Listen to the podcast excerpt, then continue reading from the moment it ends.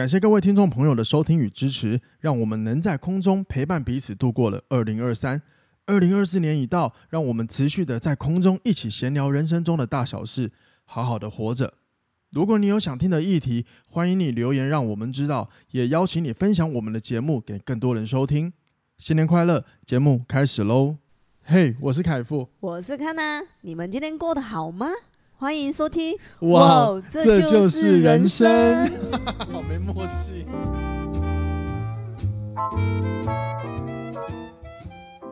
欢迎收听哇，这就是人生。大家晚安，大家早安。我是凯富，我是康娜。欢迎回来今天的节目。新年快乐！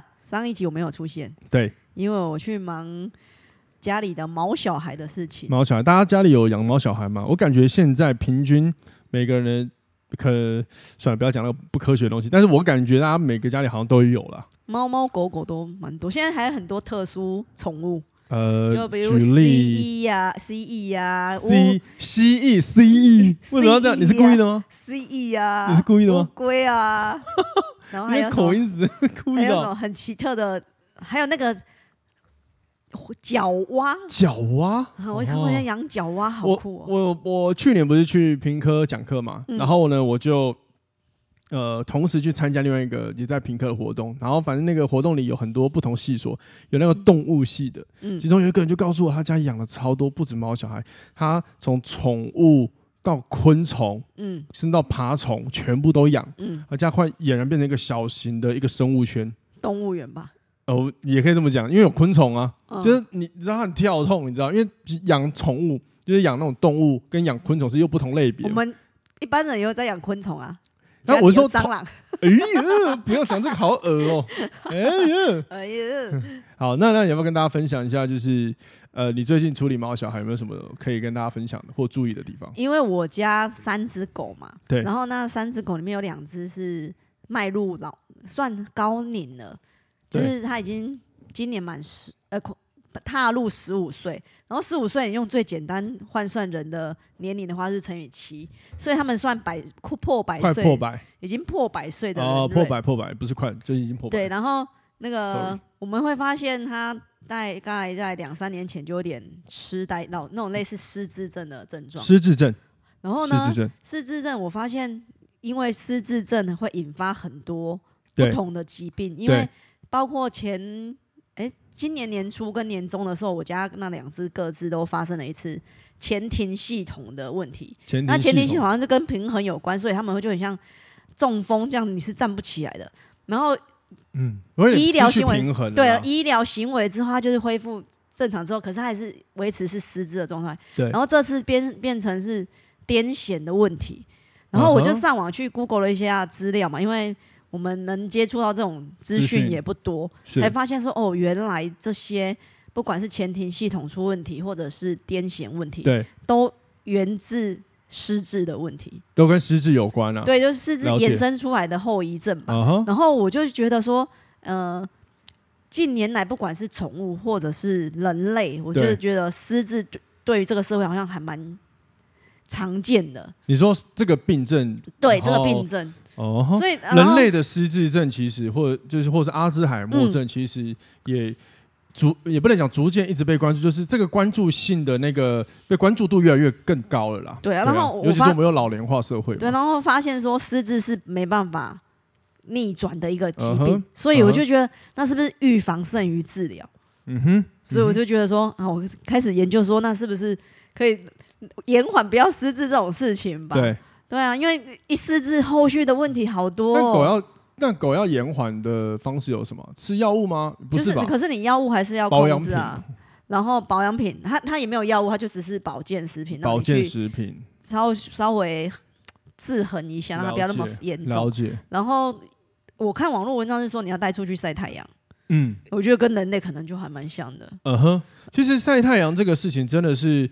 呃，蛮重要的，就是维生素 D 这件事情嘛。嗯、就就我以那个微量营养素来看的话，维、嗯、生素 D。那但是现在有很多人都不太喜欢晒太阳，一看到太阳就闪避。嗯，对吧？那我们讲的晒太阳，当然不是叫你在什么套顶岛，而是说你起床的时候尽量要去接触阳光。嗯，那甚至是你放假的时候，偶尔还是要接触一下阳光，不然你一直关在室内，也说虽然说有照明，但是真的是照明灯不不是阳光，它没有办法给你很好维生素 D，这都会影响到睡眠。嗯，然后再从睡眠来看，当你睡眠受影响，你的有个地方一定会受到影响，叫做大脑。嗯，那你当你的大脑不健康，你看。往后推，你就知道一系列都蛮有逻辑，都说得通了。嗯，对，我相信，也许在狗也一样，因为狗也有边缘系统啊。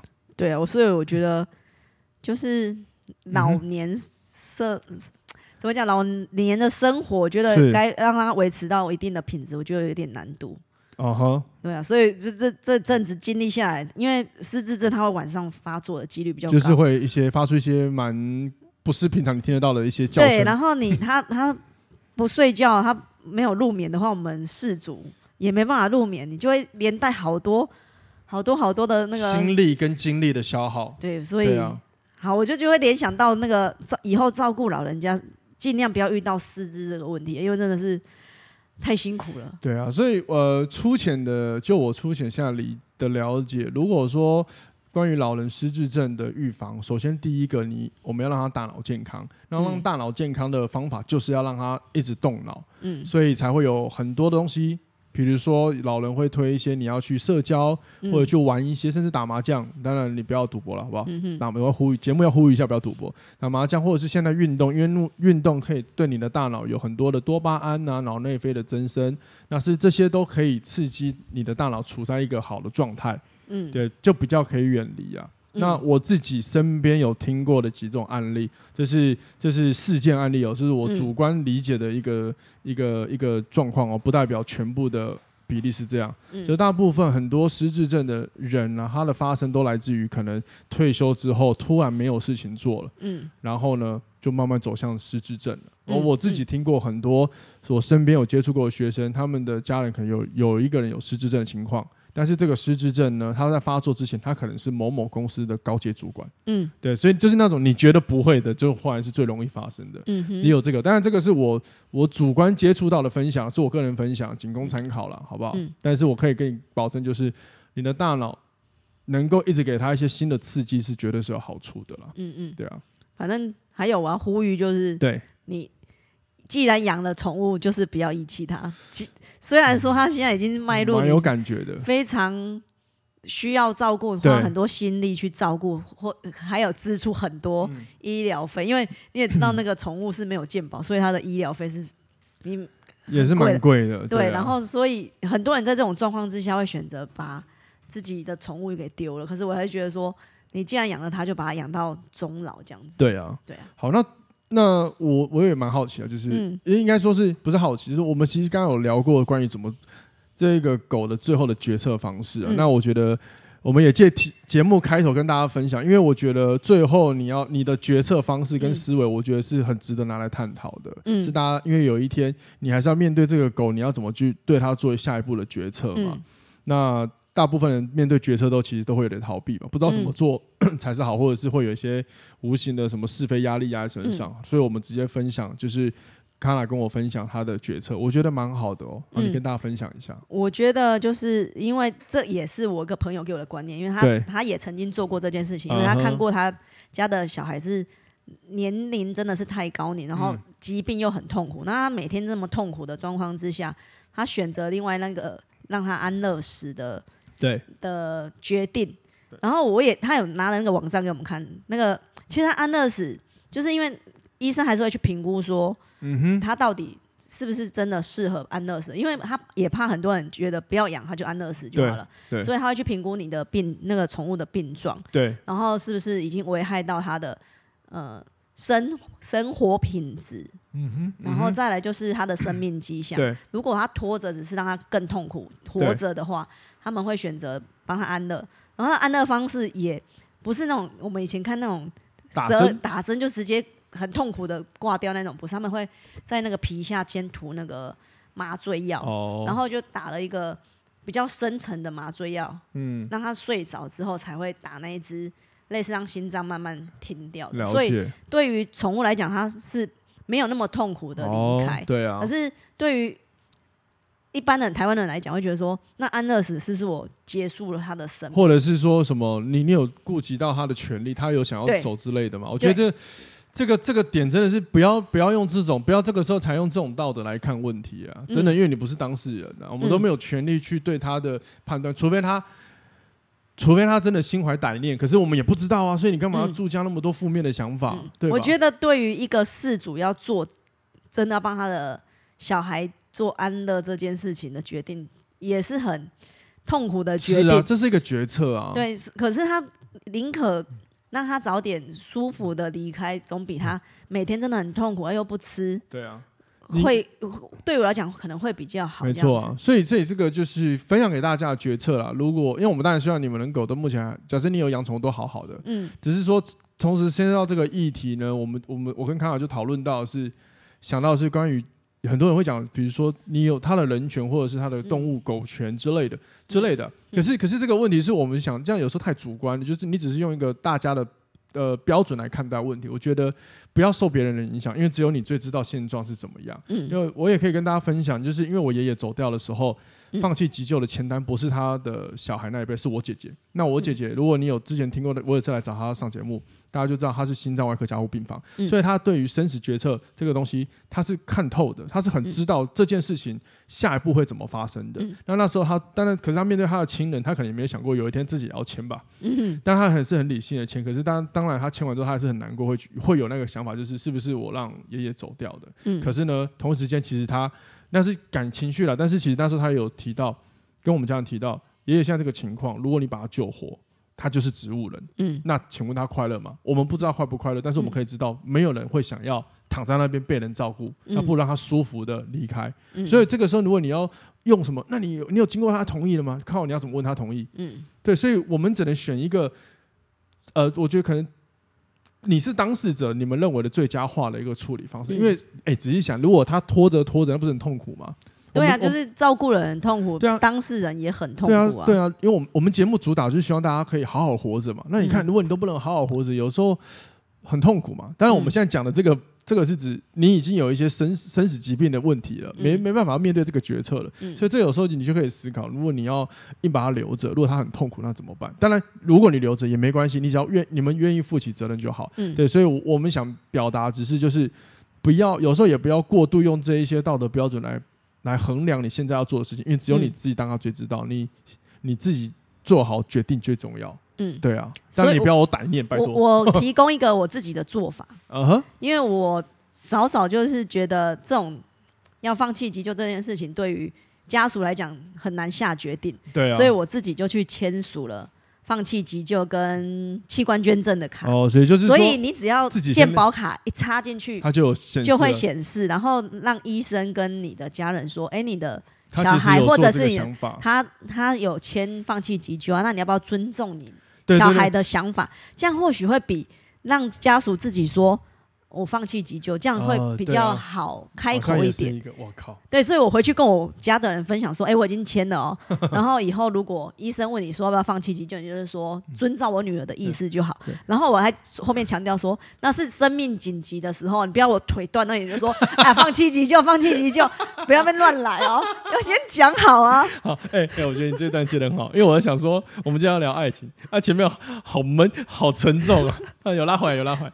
但是但是但是知道。好笑就是因为你签这个的时候，你唯一没有意料到是没有意料到就是我的出现。嗯，那因为那时候他康纳签这个的时候是在他他觉得这辈子不会结婚的情况，殊不知他就嫁了。哦，好了，那总之呢，这一段闲聊就是跟大家讲，就是呃有点鸡汤，就是真的好好珍惜你身边的人吧。嗯，然后呢，就是为你身边的人，就是假设这是宠物是你养的，你就负责任吧。或者是说你跟每一个人你在跟他相处。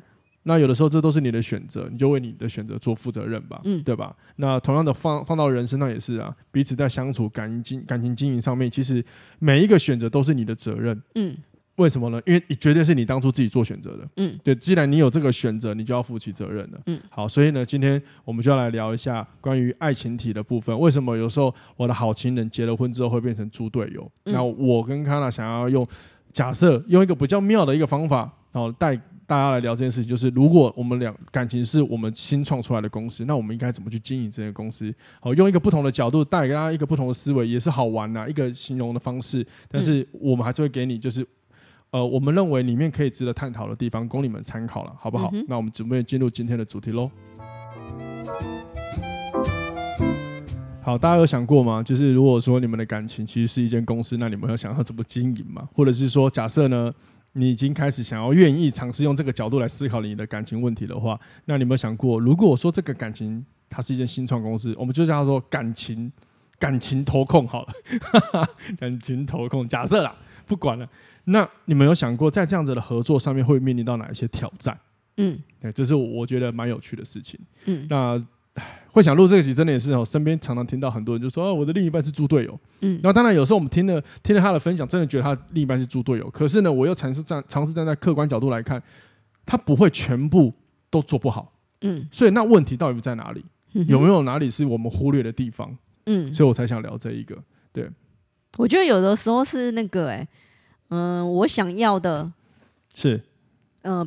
对方没有接收到，然后给给你的东西，你就想说你为什么给我这种东西？对，所以就变成说你是猪哦。呵呵，所以是给的东西不同。那既然是给的东西跟你要的不同，一定是发生了某件事情，是有些情况改变了。因为你刚开始在一起的时候，你可能就知道，那为什么你会选择跟他在一起，对吧？可是有些人结了婚就很奇妙，比如说婚呃婚前可以做，比如。帮你做了，帮女方做了某些事情，比如很贴心的会帮你拿东西干嘛？那结了婚之后说，哎、欸，我坐那边，那你要去整理，有干嘛？我就想说，为什么会有改变那么大的？OK 嘛，他们会有这样子嘛，对不对？所以，所以我们先回，我们就要来回到，就是如果感情这间新创公司，那我们可以先从哪一个角度先思考？首先，第一个，当你们刚开始交往的时候，热恋的时候，其实就是新创的时刻。嗯，所以你那个时候，你们只要顾得的东西什么？就是让彼此先快乐，目标是一致的。嗯，可是当你慢慢的往上走，往上走，往上走之后呢，你开始扩编了，嗯，好，对不对？你的感情触角越来越多了，嗯，你会发现你们要顾的东西就变多了，嗯，所以其实你会发现想法不同的时候，这个时候呢，我很多事情进来之后，你就会发现你们的沟通上一定会有差别，因为想法已经改变了，嗯，就不再不就不叫不像是刚热恋的时候，可能你只要想想好，先顾好彼此，顾好一件事就好了，嗯，因为你。你们的关心经营的越扩编嘛，相对的，你知道你要负的责任，甚至是你的期望会变大。嗯、可是这个时候期望变大的话，两边的想法可能是有落差的。比如说愿景啊，或等等，或者是如果有一方面意识到这个问题，他有可能就会还是用老的思维、旧有的思维来看待这个事情。所以要记得，就是，所以我我们应该想，我想说的是，一开始一定是两个人积极合作，然后接着随着你们的关系经营越来越大，可能会有一些人的加入，比如说小孩。嗯，或或不管，或者是你的对方的家人，所以会让你们的这一个公司变得更大，你要顾的东西更多了，嗯、所以以至于你的想法一定会做出来改变。嗯、那两个人想法都会改变的时候，就会有很多出入性可能会延伸，所以这个时候就要再回到讨论，一定要沟通，嗯，对才可以。好，所以这这是一个第一件，第一件我觉得感情在谈感情的时候你要注意到的事情。当然，如果说你只是想要谈恋爱。那就 OK，只是说我们今天这个主题是涉略到从谈恋爱到结婚了之后嘛，对不对？嗯。嗯好，那你觉得情人跟夫妻之间呢、啊，这两个关系最大的差别是什么？责任。责任吗？怎么多说一点？责、嗯、就是你是情侣的话，你责任没有那么大。嗯哼。然后你结了婚之后，嗯、呃，对于彼此不不不不不单纯只有不，单纯只有 彼此，你还会有后续后面的，比如说家人啊。对。然后包括这次，你看你还要经历说，我我现在狗的狗的事情，对，所以你看你会变成很多情绪上，你还是要去承担跟面对面对，然后你甚至是共一起共处在那。对，然后你你如果你是情侣的话，你比如说我那时候是女朋友去你家，我就不会有一种，呃，我或许要做到什么事情。责任，对对对，然后现在你会觉得，哎，一样是轻松的，可是你会觉得说，那我是不是会有脑脑袋，你会略那个闪过说，哎，我是不是该做了某些事情？Uh huh. 不能完全就是，呃，是女朋友的角色。他其实其实这样的想法也好，是也也有好处，就是你不再把自己当做客人而放入这个环境里了啦，嗯、是这样子、嗯。对啊，所以就责任变大，然后再来后续的话，因为我们现在没有小孩。如果有小孩的话，是不是就会有小孩的问题延伸过来？你的责任又变多。对，哈，所以结了婚之后，你会变成上面有父母要，虽然说你们家家人不用什么父母问题啦。对、啊，父母问题，客观点讲，大大部分，然后那个下面就会有小孩的问题，对啊，对不对？所以责任就变多啊。嗯、你当情侣的时候哪会想那么多？所以，所以其实情人跟夫妻之间的最大差别，我们以新新创的角度来聊，投那个创业来讲，新创公司在于管理项目变多了。嗯，其实就像康纳讲的一样，很简单来说，在你们只是情人的时候，你们只要顾好彼此的娱乐就好了。嗯，开不开心最重要。嗯、所以你有很多的开不开心呢，都会都会呃。应该说，如果你有很多不开心，可是如果他可能没那么重要，你也只会先以开心的面向来看待你们彼此的关系。嗯，对。然后，但是呢，你结了婚之后，你除了彼此的娱乐之外，因为你你要管理的事情。接触的事情变大了，他可能是对方的父母、生活模式、嗯、聚会、小孩，或者是家庭彼此在经营上面有没有什么共同开销？嗯，我跟你讲，就算是你们夫妻是钱是各管各的，但是因为我们是生活在一起，还是有很多支出，可能一起的花费是、嗯、有的时候还是要支出出去的、啊。嗯，当然每一个人家里支出的方式不同嘛，嗯、但你想嘛，如果有些人，假设有些人一个想要 AA 制。嗯，一个不想要，他是不是也会在对于你们的管理就会出两个不同的那个意见分歧了？光光都想 A A 制的 A A 制方式也不一样啊。对啊，所以所以你看是不是这些都是管理？嗯，所以所以你就会发现哦，如果你今天要跨到结婚，你就了解我的单一管理项目到了结婚之后变成。要多个项目在管理的，有点像是你的公司扩编到很多部门，你更给它系统化。嗯，像传产很多传产就是一开始就是自己人做好就好，然后比如说我们两个先创做好之后，接下来有人来了才开始想怎么系统化。嗯，对，那其实你可以把那些系统化的内容就想成就是你结婚之后你要面对到很多的事情，那这些事情一样要落在沟通要讨论。对，你不讨论就很容易让你的公司经营出现问题。嗯，对，甚至我们当然不希望。最后走向离婚了，但有时候离婚也没不好了。嗯，而且最近离婚的事件超多哎、欸。嗯，那我，我其实不太知道他们有没有意识到这件事情啊。那像我来说，我就会很理解知道，我结婚跟我要我谈恋爱跟我要结婚的真的是两个不同的差别。嗯，所以一定本质来说，我觉得还是就是本质来说，我还是觉得就是我跟卡娜之间的事情。所以有老听众听到，我们其实双方父母没有见面，是因为有些事情我们是觉得是我们彼此。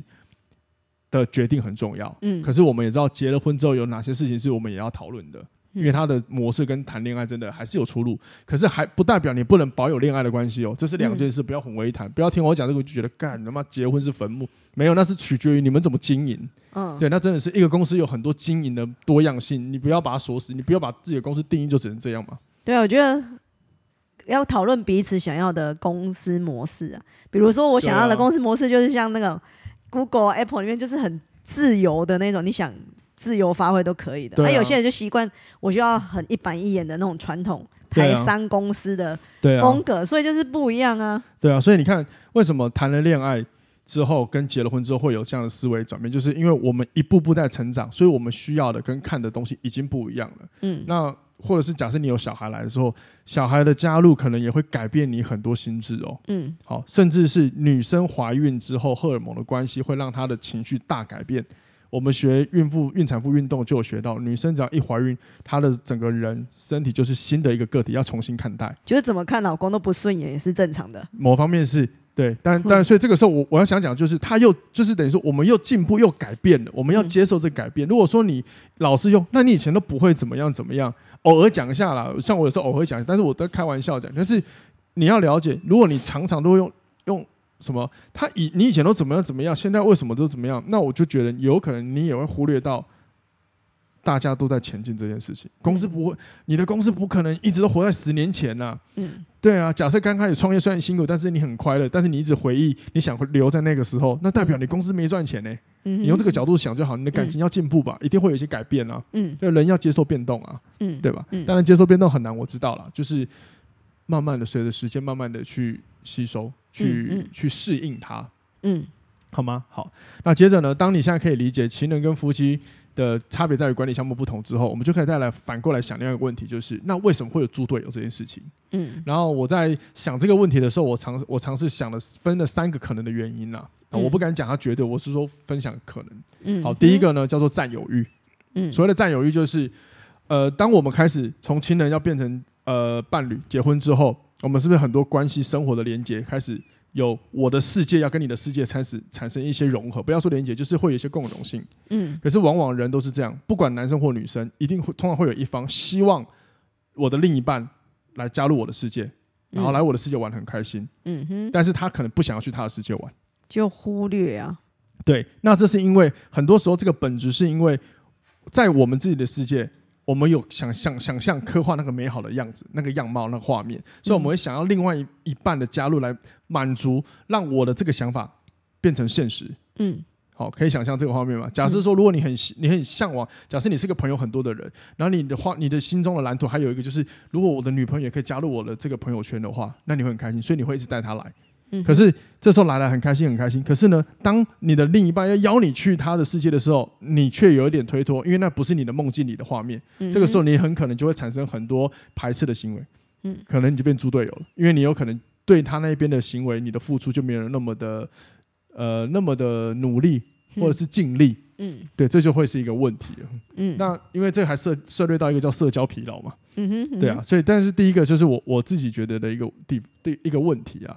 所以我会鼓励大家，就是我觉得谈恋爱还好，因为你只要顾顾好自己的快乐就好。可是你要涉猎到结婚了，势必我们也要顾一下你的伙伴的感受。嗯，因为这间公司一定有伙伴的愿景，所以你要我们要做的事是让我们彼此心中想象的画面要丢出来聊，怎么让它变成一个可以更共同实现的一个画面。你不能只有用你自己心中想象的蓝图来看问题，就是彼此取到一个平衡点啊。我觉得你能接受，我也能接受，不要。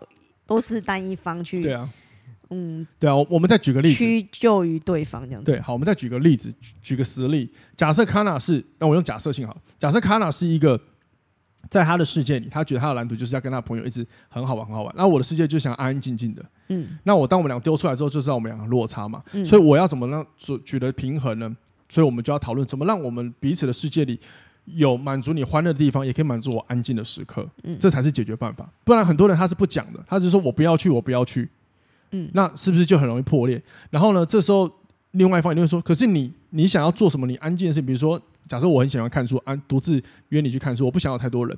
那我都会陪你去啊，你不是应该陪我去一下吗？嗯，那这个时候我如果说不要，那是代代表我叫卡拉来满足我心中的那个蓝图画面。嗯，对啊，那我很想占有他这件事情，但是我却不想要去满足他的情况，往往都会像这样子啊。这也算，我认为这也是一种占有欲啊，就是当你只想把自己占为你自己的己有，但是你也却不想要去去呃去。满足对方，我觉得就是也是一种占有欲。我不想要牺牲呢、欸，也是啊，也是、啊。这样听起来就觉得他不想要牺牲自己的。但某方面你，你你会占有，代表你不想牺牲，就是你想、嗯、你不想当吃亏的那个人呢、啊，你不想要付出的那个人呢、啊。嗯嗯嗯，对啊。你看很多人谈恋爱不是很占有欲很高吗？就是因为他不想要分出去，我不想要，我干嘛要那种好像被强的感觉啊？哎呀、啊，这都算一个啊，对啊。那你看刚刚那讲的情况，如果我是一个很想享受安静的人，我不想要去参加很多人社交，那某方面代表什么？我的时间不想被强啊。嗯，对啊，所以。被强不是只有肌肤上，任何你觉得会吃亏的都可以算。嗯哼，我我自己认为啦，这这是我的主观啦，好不好？我的分享你各位参考。那你觉得是乐色，就赶快划过这一段哈。都听完了还划过去，逻辑嘞？好，那第二呃第二个，我觉得可能的一个变猪队友原因是认知错误了。嗯，就是你如果你觉得你的另一半很猪，嗯，但有可能你要想的是，也或许只是。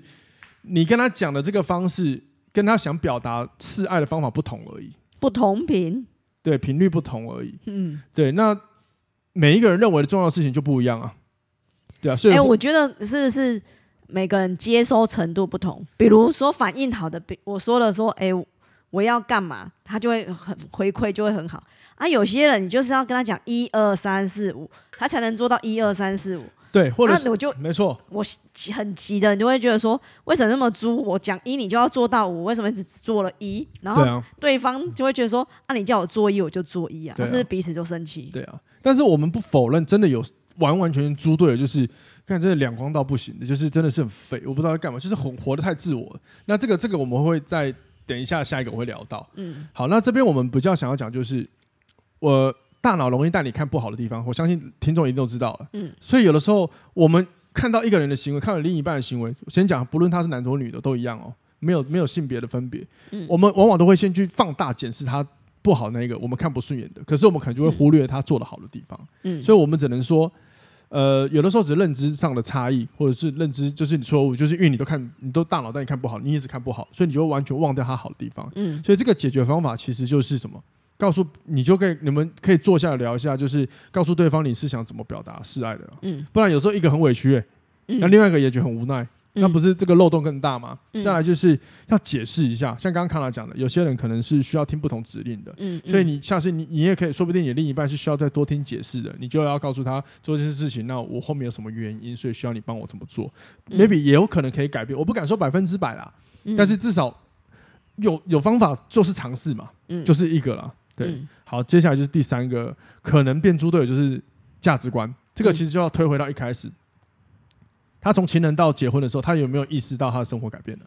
有些人就是对爱的价值观就是想要自由，可是他忘记了，就是如果说你今天想要自由，可以自由啊，可是问题是你有没有找到你现在呃有没有意识到你现在关系里的一些变化？因为如果说你今天公司扩编的很高了，那你又想要自由，你又不想被管束，那好像也有点冲突哦。那当初你可能就要思考，你们公司有没有需要扩编这么大？嗯哼，对啊，因为有些人反而是做做做后面之后再后悔嘛。嗯。对啊，所以这个我觉得，以成熟成熟的大人来说，我觉得这个也是我们要思思考的。嗯，对。那要怎么解决呢？有些人就选择离婚，我觉得也不是一个不好的方法。就关键是你有没有意识到你你现在的状态，然后你想要怎么做决策。嗯，对，因为我好像可以理解有为什么有些人反而选择离婚是最好的解决，因为。这间公司经营不下去了，他就分道扬镳，因为公司目标不同了嘛。很多人不是最后有些新创创创的离开吗？这个这个逻辑很妙哦。你有看过很多公司，比如说贾博士就好，他在创他在创立麦金塔的时候，后面也是被苹果分道扬镳踢出去啊。对啊，是不是？就是他经济走起来，可是方向不一样啊，人越来越多了嘛，或者管理项目越来越多嘛，方向不一样，价值观不一样，他就出去了。嗯，也是有这样子啦。对啊，那另外一个就是。当你要变成结婚的，呃，转到结婚的时候，真的你也要思考，你这你一定会发，应该说你会发现，你对于婚姻的价值观可能想的跟跟跟恋人是不一样的。嗯，也就是说，你对于婚姻的态度跟对恋人单纯想谈恋爱，其实是两个不同的态度。有时候会不会是自己加入太多的粉红泡泡？也或许会，那你就要了解到，然后就是结结婚前的粉红泡泡好多好多，然后。结婚后很多现实状况就把你那个泡泡一个一个都啵啵啵啵啵，然后你就觉得说哇，怎么婚姻那么痛苦？也有可能啊，这很多人可能啊。虽然我最近还有听到一个很有趣的一个实例，就是一个一个一个最近终于尝试了人生第一次性行为的一个 一个身边的一个一个朋友，朋友我们讲朋友，好朋友，OK。然后他就跟我讲啊，他怎么觉得真的发生的时候跟他想象的不一样？我说你你的想象怎样？很浪漫啊。我说你是不是电视看太多？对，是不是 A 片看太多？对。那就对了，因为你科幻太多想象了，刚刚符合你讲的嘛。嗯、那所以，所以你要看现状嘛。嗯。呃，我我我想就是我刚，呃，就是回到一个价值观的问题，就要再回到很早以前我们有分享过的是，你想谈什么样的恋爱或爱情？嗯。所以这段关系你想谈什么样的方式？是单纯想要恋爱就好吗？还是说你是想要步入到婚姻的？或者是说你在谈的时候，你可能一开始只是想谈恋爱，然后你逐步发现你其实好像有想要踏入婚姻的时候。你们彼此有没有持续聊？我觉得这个开门见山，我真的是到今年我更加体悟，很多事情是你不聊不说，是没有人猜得到的。嗯嗯，对，没有人那么会读心术，真的，这个世界上什么遇到很懂我的人，我跟你讲，这种话听一半就好了。你需要遇到什么很懂你的人，他也只很懂一半，很多事情他也是他问出来的，没有那么浪漫，因为。如果你不信的话，你就站在，你就现，你就现在站在一个人的面前，你就看他，告诉问他，哎、欸，你知道我在想什么吗？嗯，我们只能用揣测的嘛。嗯，对啊，那更棒，直接是就说出来嘛。可是人难免都会怕冲突，就不敢说，嗯、然后以至于其实后面有更多事情被延误、被放大。其实我觉得很可惜啦。嗯哼，对吧？好吧，所以这三件事情，我觉得不止害怕冲突，还要觉得你理所当然就要了解我这一块，我觉得很可怕。对。哦，也是哎，就是我们可以邀请对方愿不愿意理解我。我觉得就是好多人都很喜欢说，你都不懂我，那我们能不能换一个说法，就是你能不能尝试来理解我？那我也来尝试理解你，就公平性嘛，嗯，对吧？公平性嘛，就好比像我们刚刚讲的战友，不要只是我我要对方来满足我世界的我心理世界想象科幻的画面嘛，我也要去加入他们那边看看嘛，对吧？嗯，好，那纵观以上呢？如何要让感情这间公司可以经营的更好？我觉得如果你开到听到这边，你开始发现沟通很重要，那我非常的感谢你，因为真的他所有的内容都是说出来，你要说要讨论，你才能够进步，因为不然为什么公司要有会议？嗯，对吧？嗯，就要做决策嘛。那我们要怎么做嘛？那无论你做的是什么，继续往前或者分道扬镳都没关系，至少你心里不会卡住嘛。然后有一个情况是，我觉得呃很很呃很关系在经营上很重要，就是不要用妥协来定义你的决定。嗯，也就是说双方不要用妥协了，不要有一方是觉得妥协的。嗯，而我觉得其实我举个例子，我身边有一个朋友，他最近跟我讨论到，他跟他另一半有在看房子，但他另一半呢，在偏呃，他不在高雄工作，所以他们的房子会买在他工作的地方。嗯、那我就说，那为什么不是买在你住的地方？他只说呃，因为他的他的工作的薪资比较多，所以就是离他比较近。那我就说，那他的公司薪资比较多，离他买的房子会让离他比较比比较近，比较方便，跟。买在那边是两件事情啊。嗯哼。那我说，他说，但是他这样听听觉得好像很合理，叫妥协了。可是我说，你真的想去吗？他说，其实没有哎。嗯哼。所以这个你看，这就是一个问题，就是为什么要要以某一边的利益比较大来做决策？嗯，对。那可以当做一个参考值，可是我觉得还是要讨论出你们两个觉得最适当的，对，就是答案。对。对我的意思说，就是这个决策不应该是以可能说，呃，谁的谁的，比如说谁的工作如果换掉什么风险比较大而做决定。嗯、那我就问他，那如果假如最后他离职了？嗯，所以买房子的利基点，除非你看已经很确定他这辈子要待在这边，但是我目前看起来就是对方对他的工作还有点怀疑，嗯、所以你看这样子冲出冲动买下去，是不是有很多没有考虑的？就等于说就只是因为哦，我的工作跟他的工作比较，我的工作杀伤力比较小，讲白话就薪资比较差，比较弱。那好吧，那我就妥协，你买在那里好。这是两件，这不能这样看的。嗯哼，对，这不能这样看，这样是我个人会觉得这样不是公平的。所以，如果你跟你的另一半在讨论事情的时候，其实是有妥协的状态，你会感觉你是妥协的，你不是出自于你觉得你也可以接受这样的决策的话，那我觉得你应该要再三思一下。嗯哼，也就是说你。你让你妥协的这个主因，真的是解决你现在你们问题的最要最要紧的那一个问题关键点吗？嗯哼，嗯哼。当然，相反，我我自己就有，你以前有个学生上课，他来找我上课，上一阵子他就说啊，接下来还要结束了，因为他要去外嫁嫁到外地了。那我说，那你诶，那为什么为什么不是老公回来？他说他就讲，因为我们两个讨论了一下，就是他那边的薪资。比我现在好，所以我过去比较好像，我觉得我过去会比较比较 OK，对家庭来说比较 OK。然后你会发现他的他的神情，他的谈吐是没有任何感觉到哦妥协的。嗯哼，那我刚刚讲的上一段，其实聊到最后，那个那个朋友其实他是有落，其实他知道他其实有一点好像也是存疑的。嗯哼，对，所以我就会邀请他再多思考一下。嗯，但是我也跟他说，为什么你不跟你的另一半好好讲你你实际上的感受呢？因为另一半会，他的另一半会觉得，我要赶紧完成这件事情，才能给我这个朋友，呃，类似未来的那个保障保障感。可是我就问他说：“那买房子是你真的觉得可以保障的方式吗？”他说：“其实还好。”可是对方却一就是非常的就是一头热的，就是觉得我要做这件事情。所以某方面是不是有可能这个男生的行为并没有说中女生心里真正要的事情？嗯。然后我就问女生：“为什么你不跟他说你的真实想法呢？”我，然后他也没回答。我就说：“我发现你每次都在逃避这个问题。”他就开始笑了。嗯，那我说，你是不是担心他玻璃心？他说对，因为他怕他跟他讲实话，说你现在做的不是真的，就是我希望，我现在希望你，我也很谢谢你给我保障。可是你现在买房子这件事情，不代表能够保障我内心安定。我怕跟他讲之后他会玻璃心。嗯，可是这这个时候不讲的话，后续会更多问题。对对对，所以我想讲一个很没有同理心的话，就是拜托不要认为没玻璃心。好，我要回来同理心一点。我想不到。什么可以讲？就是就是，我觉得也不要那么玻璃心，因为如果你会担心的话，某方面这是他的课题，他要练习解决，不然难道一辈子要迁就他？因为你知道，这样当你这么做了，当你真的妥协去了，某方面你也好像只是在满足他心里的蓝图了。那他有没有问问你心你自己这个女方的心理蓝图是什么样？然后也来尝试的依照你的蓝图做决定呢？嗯，因为有没有可能你可以买在一个某嗯彼此中间的位置就好了？嗯，再来更现实一点。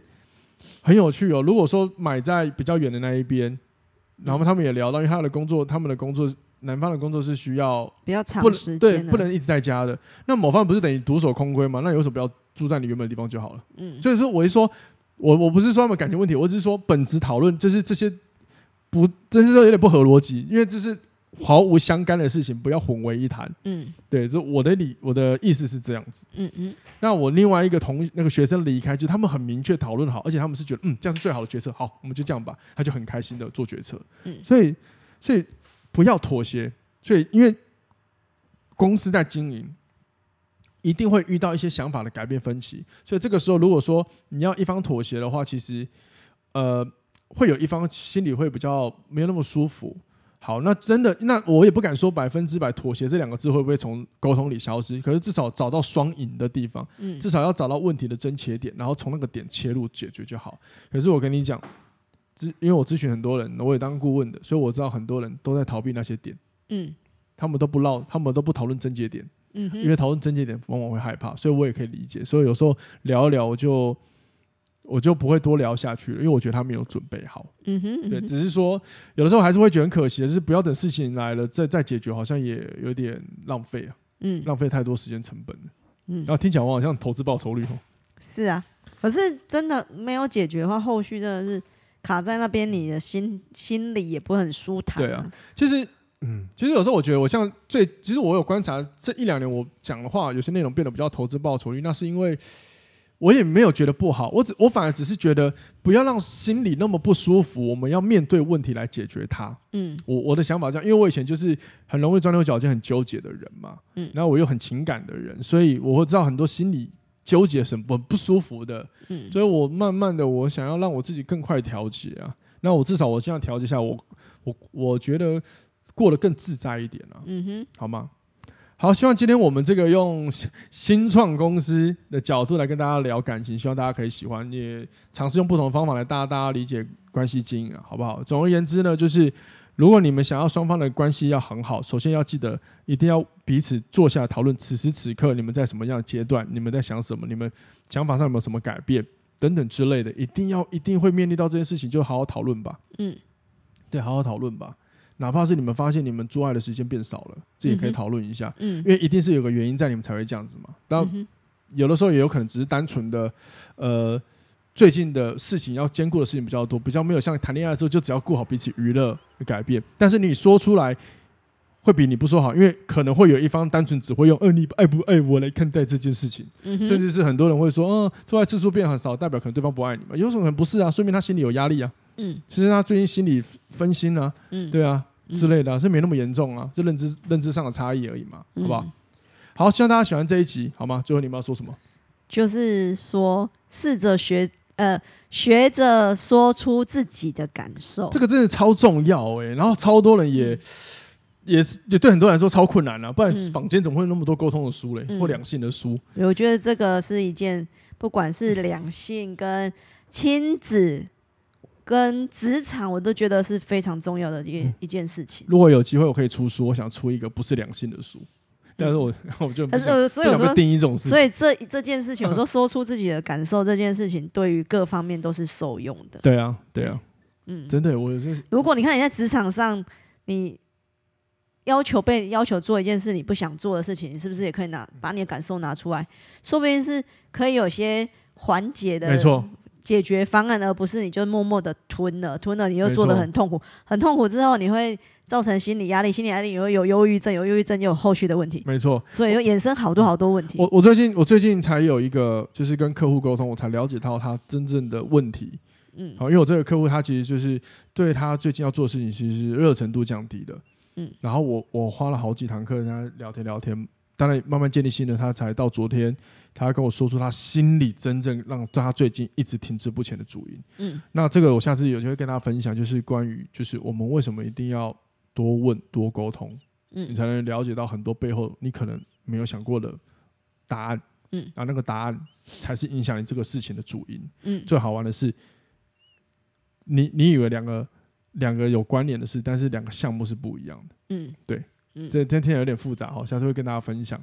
好不好？嗯，好了，就这样子。今天这个录的这一集时间长度差不多了，嗯，那我们就下一次听，好不好？那再一次跟大家说声新年快乐，因为我觉得新年二零二四的开始蛮多挑战的，可是大家也不要过度放大这件事情，好吗？我们就是好好过生活，把事情过好，大家加油。嗯，OK，新年快乐，下次听，拜拜。拜拜。